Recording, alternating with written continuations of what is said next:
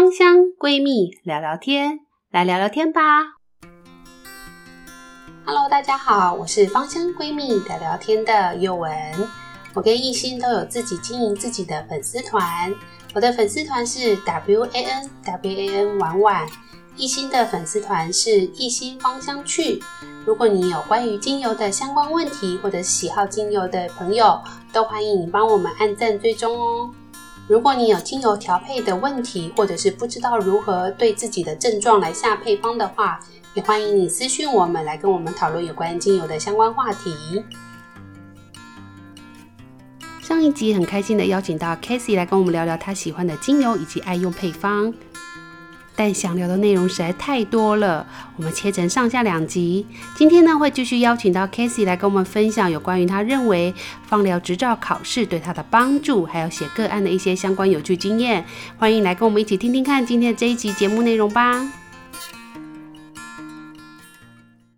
你考到方疗师执照以后，你你一开始为什么会想考方疗师执照？就是你明明就正常上班族啊，干嘛考一个方疗师执照要要做什么呢？我觉得有时候就是也是蛮变态的，就是有时候就开始学，然后你又会觉得。这个东西其实就是很想要系统性的学习，而且因为可能坊间关于讨论精油或芳疗有各种的 source，你可以去做，例如 Google 也上面有很多人在写，可是你很难去判别这样子的资讯的正确性。而且我发现一件事，就是你只要是透过 Google 来的资讯，你会发现十个部落格里面大概有九个都写同一段话。哦，真的吗？很像，很像，就是从某个书抄出来的感觉，就是写起来就是这样。然后我那时候是觉得说，哎。为什么他们都这样讲？嗯，这是真的吗？我那时候会这样觉得。而且其实因为很多部落格，他们也不会跟你说，哎，他可能有参考哪些资料，所以你就觉得那这些是你自己想出来的，还是你参考哪一些东西来的？所以我觉得好难去辨别这到底是真还是假。那对我可能那时候初学就会觉得。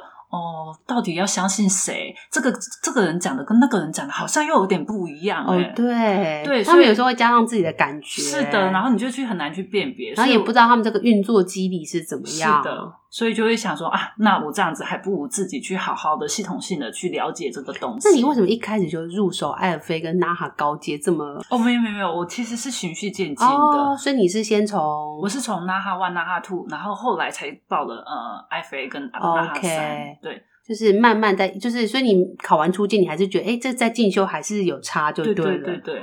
那你会推荐听众朋友是一口气直接直冲高阶，还是说其实也是建议大家其实是慢慢？一步一步来啊！就我的经验，其实我会建议，就但是每个人的呃需求不同，他可能就是急着要开业那一种的人，哦、他可能需要啊，我一次拼了这样子，然后去上 IFA。对。但是我觉得精油，因为我觉得芳疗，其实玉文，你有没有觉得，其实学芳疗，就算你现在我们都拿到 IFA 的证照，对，你就觉得它只是一个里程碑而已。对。你其实这件这个路其实并没有断。然后学芳疗最重要的是，反而是学习他的态度。对。他就是需要一个慢慢。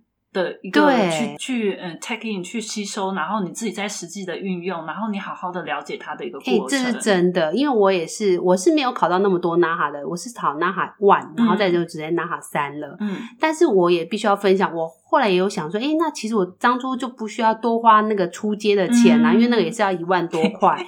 但是我后来仔细想想，其实不对，因为你在 NAHA One 的时候，其实你蛮浅的。嗯、你在那时候先把一些基础学完以后，你自己会在有个时间，就是有点像是实际在应用，或者是在一直不断的在脑袋当中反馈，然后吸收，在更多的新知以后，你又会产生新的疑问。是的，是的，那个疑问就会更高级了，就是说比较深奥。嗯那如果你一开始就一口气就是直冲埃尔菲或者是娜哈三的时候，这种高阶的时候，其实你会发现你问的问题很还是很浅，对或是你没有办法读那么深。所以我觉得分成不同阶段也有它的好处，虽然会多花那个初阶跟中阶的钱，可是不同的阶段学习，就是你会慢慢的就是不断的也是累积，然后再去重复 check，对，跟那个单方之间的比较。而且我觉得高阶以后的东西，嗯、它其实更多是在。比较分类比较不像是我学的初阶，就是一开始它比较多是怎么使用而已，嗯，没有那么。多的比较跟分类，深入深入的去研究它的真的一些呃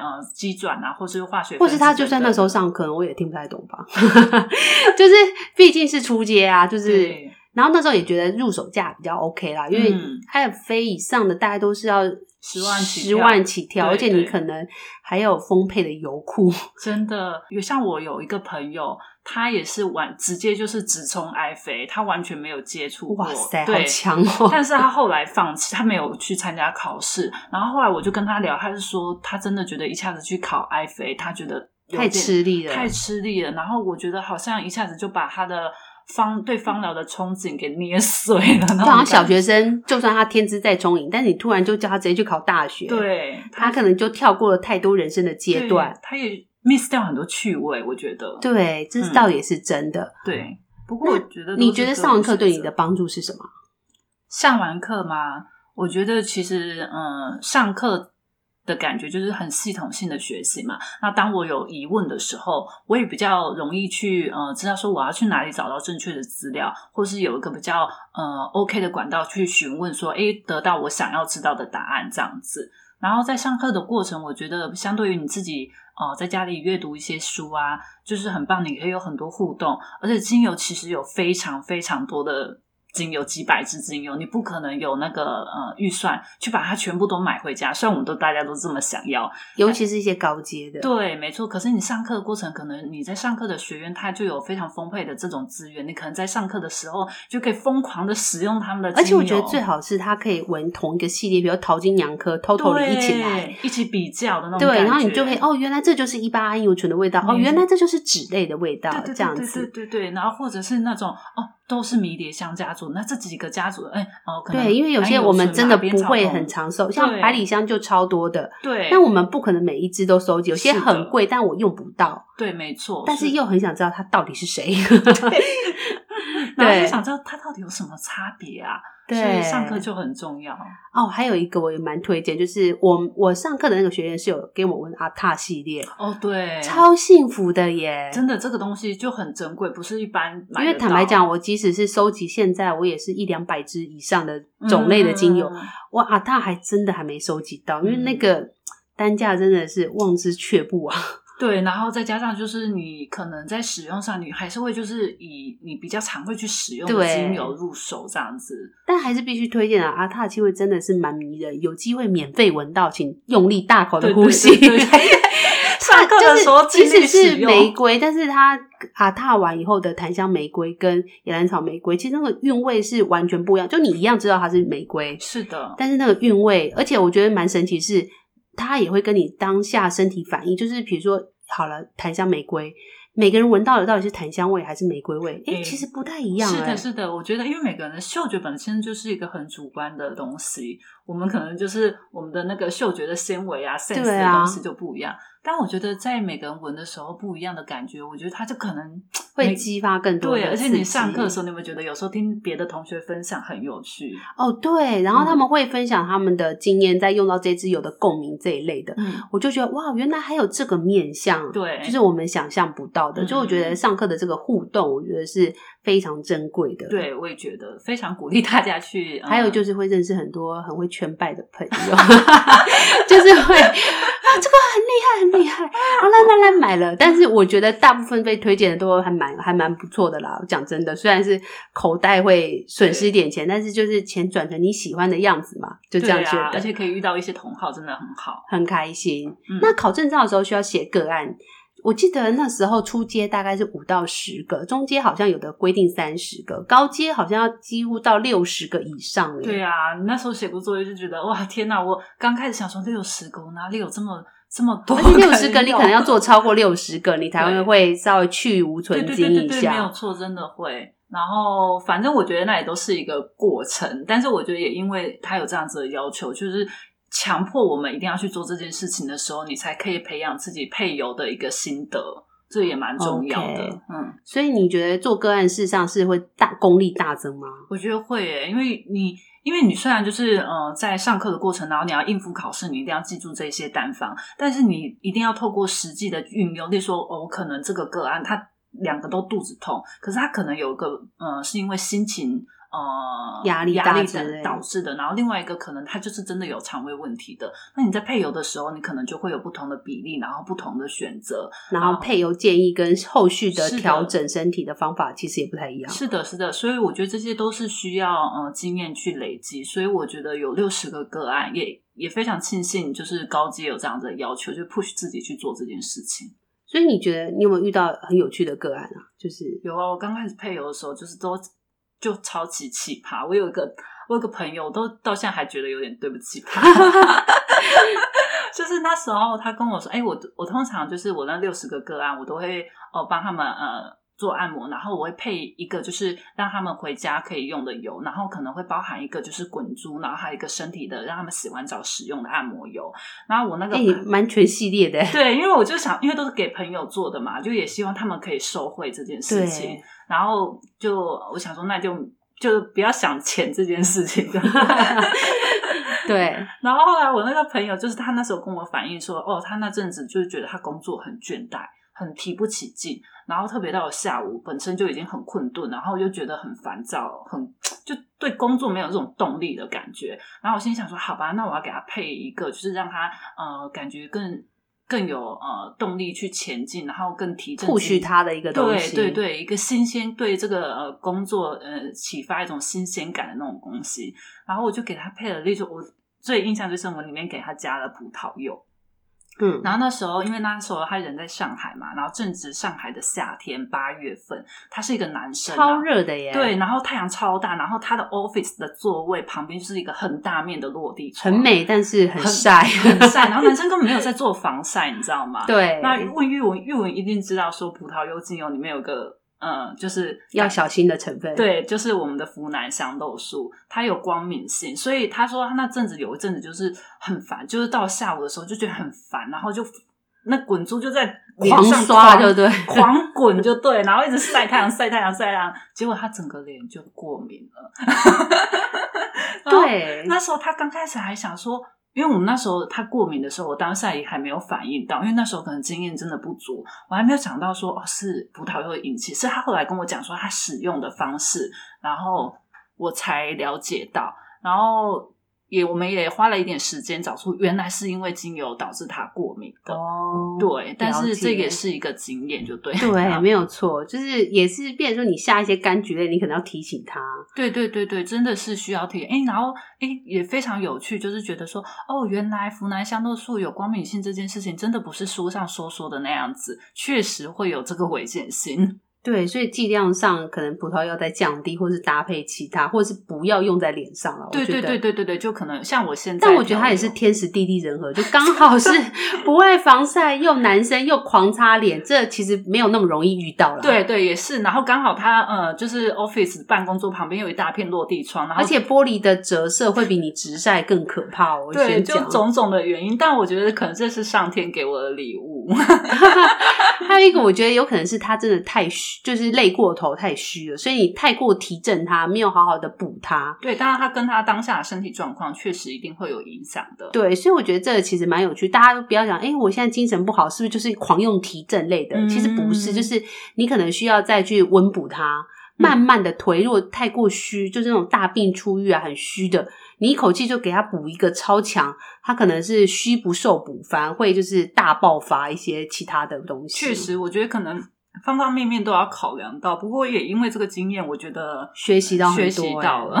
对，所以学个案、写个案这件事情，其实我觉得真的相当的重要。对对，而且也很有趣。对，那学习方到这么久，你觉得书跟上课的差异，就是你刚刚讲的，就是互动的部分吗？对。然后因为书，因为毕竟有时候自己在家里读书啊，虽然也是自己有兴趣的东西，读文字上的内容真的会读久了会想打瞌睡。哦，会啦，而且没有人跟你一起互动的话，对啊，所以很像关在家里就是考生，就是闭门苦读这样子。所以我觉得有去上课的感觉还是有差异，这样子吸收会比较快。因为你比较喜欢线上还是说就是实体课？我比较喜欢实体课，因为精油还是要闻，你知道吗？对，而且互动不一样。对啊，然后当下有什么就可以马上去说，哎、嗯，老师我怎么样？对对对对，然后下课还可以缠着老师说，老师我现在用了什么精油，我觉得怎么样？哦、对怎样？但我觉得线上课我也有部分偏好，就是我现在我自己是两边就很难取舍，嗯、因为我觉得线上课可以很精实哦，确实，就是老师讲的每个字你都可以很仔细听，嗯，比较不会被打断。我觉得有可能就，例如说看你的阶段，例如说，呃，如果你是比较进阶的，你可能 specifically 你比较特别的是，我现在想要多了解一些精油化学的东西，哦、对，那我觉得线上课可能更适合。对哦，对，嗯，但是如果是一些单方，我觉得其实配方类或单方类真的要当场闻，是的，是的，然后当场调的那个感觉，其实我觉得是线上课可能比较难去取代的一个部分。嗯，对。那使用了精油这一段时间，你有没有什么最想跟我们听众朋友分享的啊？反正我就从我最开始上第一堂正规的芳疗课到现在也有个六六年了，然后我觉得一路走来，就是虽然我可能中间有有阵子并没有那么常使用精油，但是不得不说，后来有比较频繁使用精油的时候，你真的可以感受到。在每个人生的，因为人生总是起起伏伏的嘛，那精油其实它是一个非常温柔的陪伴。那可能因为我们在接触精油多了，自己也学芳疗，然后在了解这个呃精油背后的故事，还有它的化学成分的时候，使用的感觉会更加的深刻。然后就会觉得你可能在每一个时间点，你都可以找到适合在你的精油的盒子里面找到一个最适合你的朋友来呃做安抚你安抚你做最好的陪伴。然后另外你在使用精油不只是心灵啊。或是有时候像我们生理有一些不舒服啊，像我的肠胃很不好啊，或是妇科有时候有一些困扰啊，你都可以透过精油去安抚你，因为你也不可能因为我一下胀气，然后就去医院报道。对，而且医院可能他就是一直在开消胀气。对，没有错。然后开完，因为我就 所以忍不住分享我自己的经验。嗯，我是一个超奇怪的，我会胀气，但是我又会胃酸过多啊，这常常都是就是两个是拮抗的。嗯然后我就跟医生说：“哎、欸，你只要开了消胀气给我以后，我的胃酸，因为它胃要让你肠胃蠕动，胀气才会消，嗯、所以胃酸就会过多。嗯、胃酸过多，我就会痛，胃痛。他、嗯、说：‘哎、欸，你这样胃，我会胃酸过多，我甚至还会有那种类似胃食道逆流的酸恶心感。然后医生就说：‘那我也没办法。’西医这样跟我说，他说：‘我就给你两种药，一个就是胃酸过多的，嗯、一个是胀气的。’然后你就自己看，你自己调配比例，自己吃。哎、欸，我跟你说，我也遇过一样的真的肝胆肠胃科，因为我有一阵子真的胀气很严重，然后呢，我就去看肝胆肠胃科，然后我就跟医生讨呃分享我的困扰，我觉得我胀气真的很严重，尤其我早上起来的时候，就觉得肚子好像咕噜咕噜咕噜咕噜的在叫的那种感觉，然后。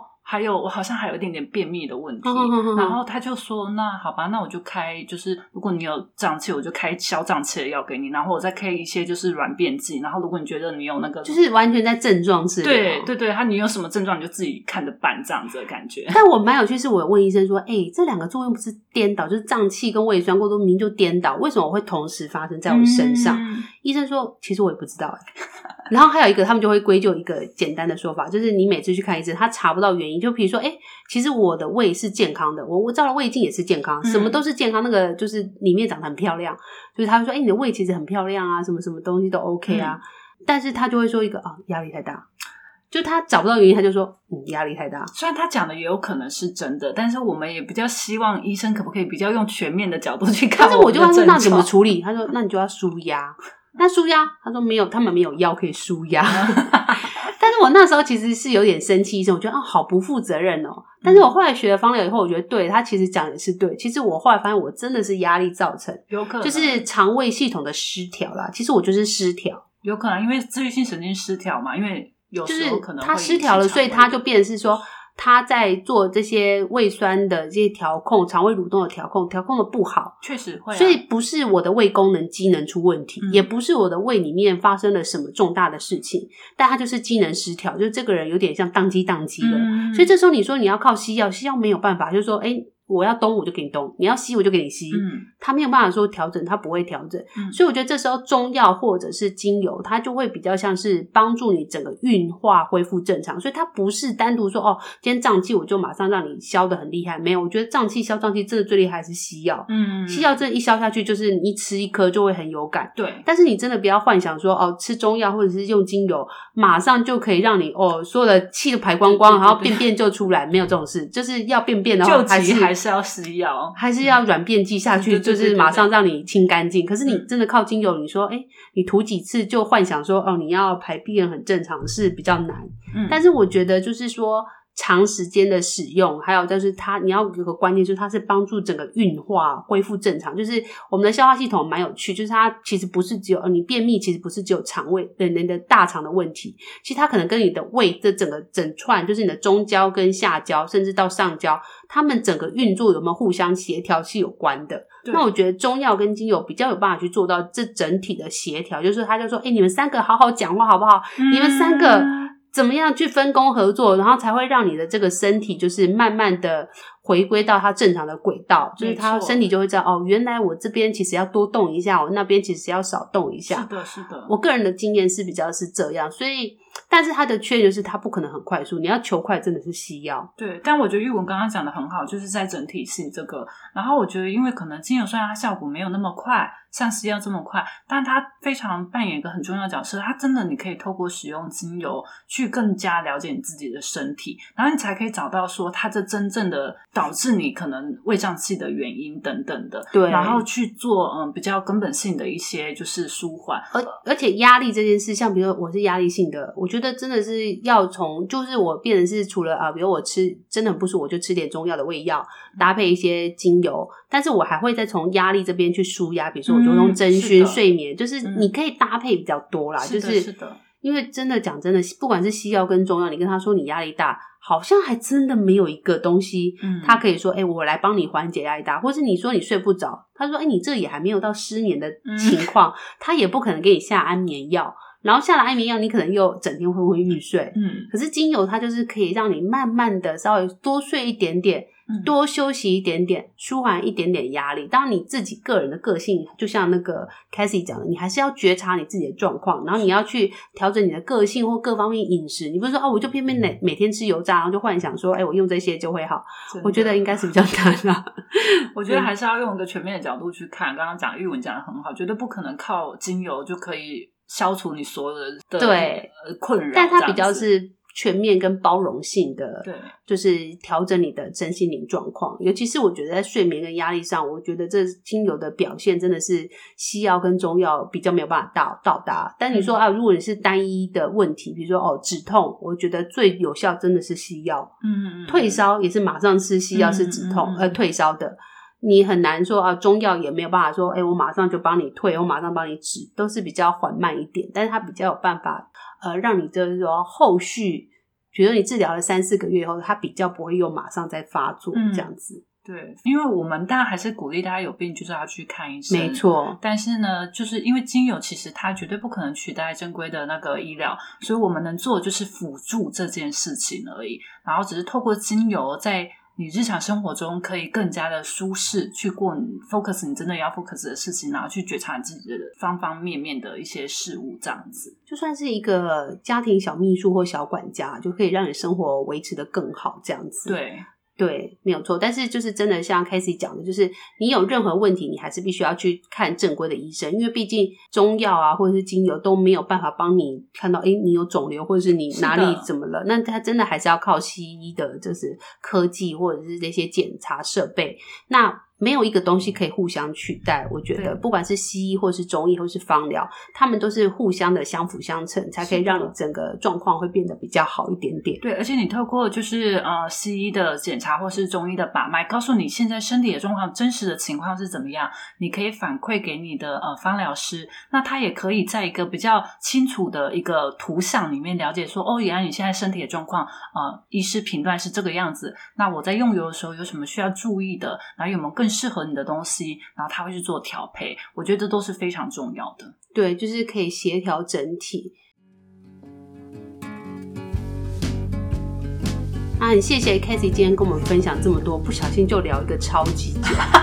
对，但是很开心啦，就是大家可以听听看不同的芳疗师有不同的感觉，然后我们在透过别人不同的使用经验上可以获得更多。